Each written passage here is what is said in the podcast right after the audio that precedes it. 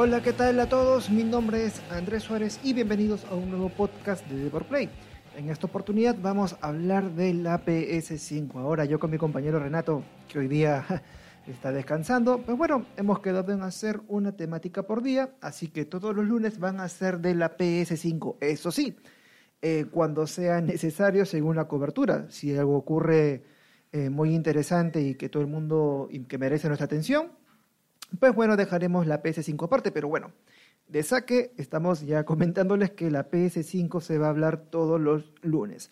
Y bueno, ¿qué novedades hay con la PS5? En verdad, más que novedades confirmadas, se trata de una, de una suerte de informaciones, datos sueltos, que dan cuenta de lo que podría tener la PS5. Una de las cosas que ya se han comentado bastante y que han sido tendencia es la capacidad de leer la, eh, las pulsaciones eh, cardíacas, o sea, que el mando pueda leer las pulsaciones cardíacas, que es algo bastante futurista, que de hecho ya se vino hablando de eso anteriormente, mucho antes de la PS5, que la idea era hacer que el sistema del videojuego pueda leer si estás estresado o no para modular la dificultad del videojuego. Entonces, eso es digamos, un aspecto que está en patente y que la gente cree que porque ya está en patente puede llegar. Pero bueno, eso es una de las tantas informaciones. Ahora, lo que ha salido recientemente entre ayer y hoy es una versión barata de la PS5.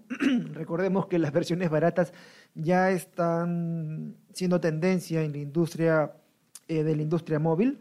Recordarán que el iPhone siempre caracterizada por tener este estar dedicado a un público objetivo con, un poder adquisitivo considerable.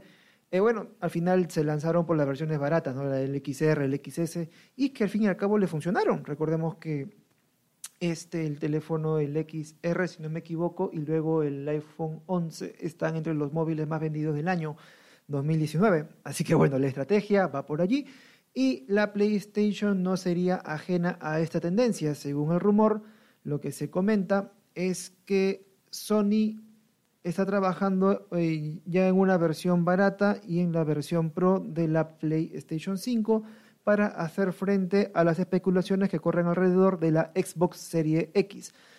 Eh, ahora entro más en los detalles. Ocurre lo siguiente. Eh, según este rumor, lo que nosotros hemos venido compartiendo e informando de lo que es la PS5 en realidad esa es la PS5 Pro. Es decir, toda la información que tienes ahora de la PS5 se trataría de la PS5 Pro. Y para este mismo año, me imagino que puede ser para Navidad o quizás antes o dentro del mes de diciembre, según el rumor, Sony lanzaría una versión estándar de la PS5 Pro.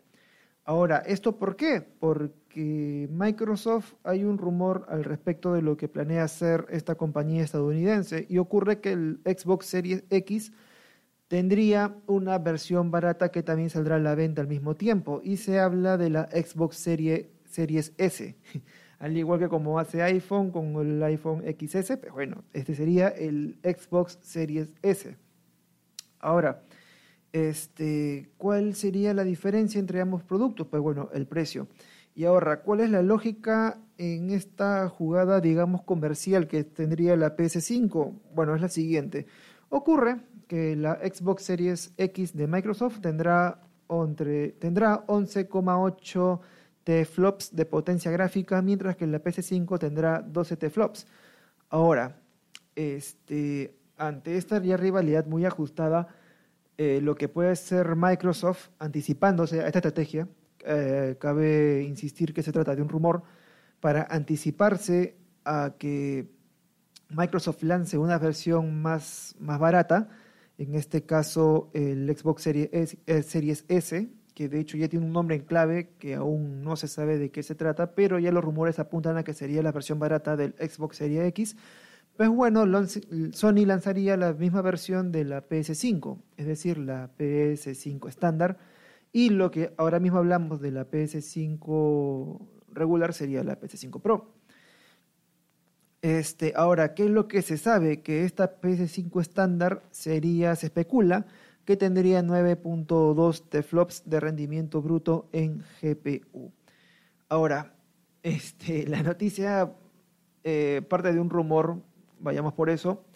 Creer que todo lo que se sabe ahora de la PS5 realmente es la PS5 Pro y hacer una versión barata de la PS5 llamarla estándar en un tiempo tan corto no es tan rentable.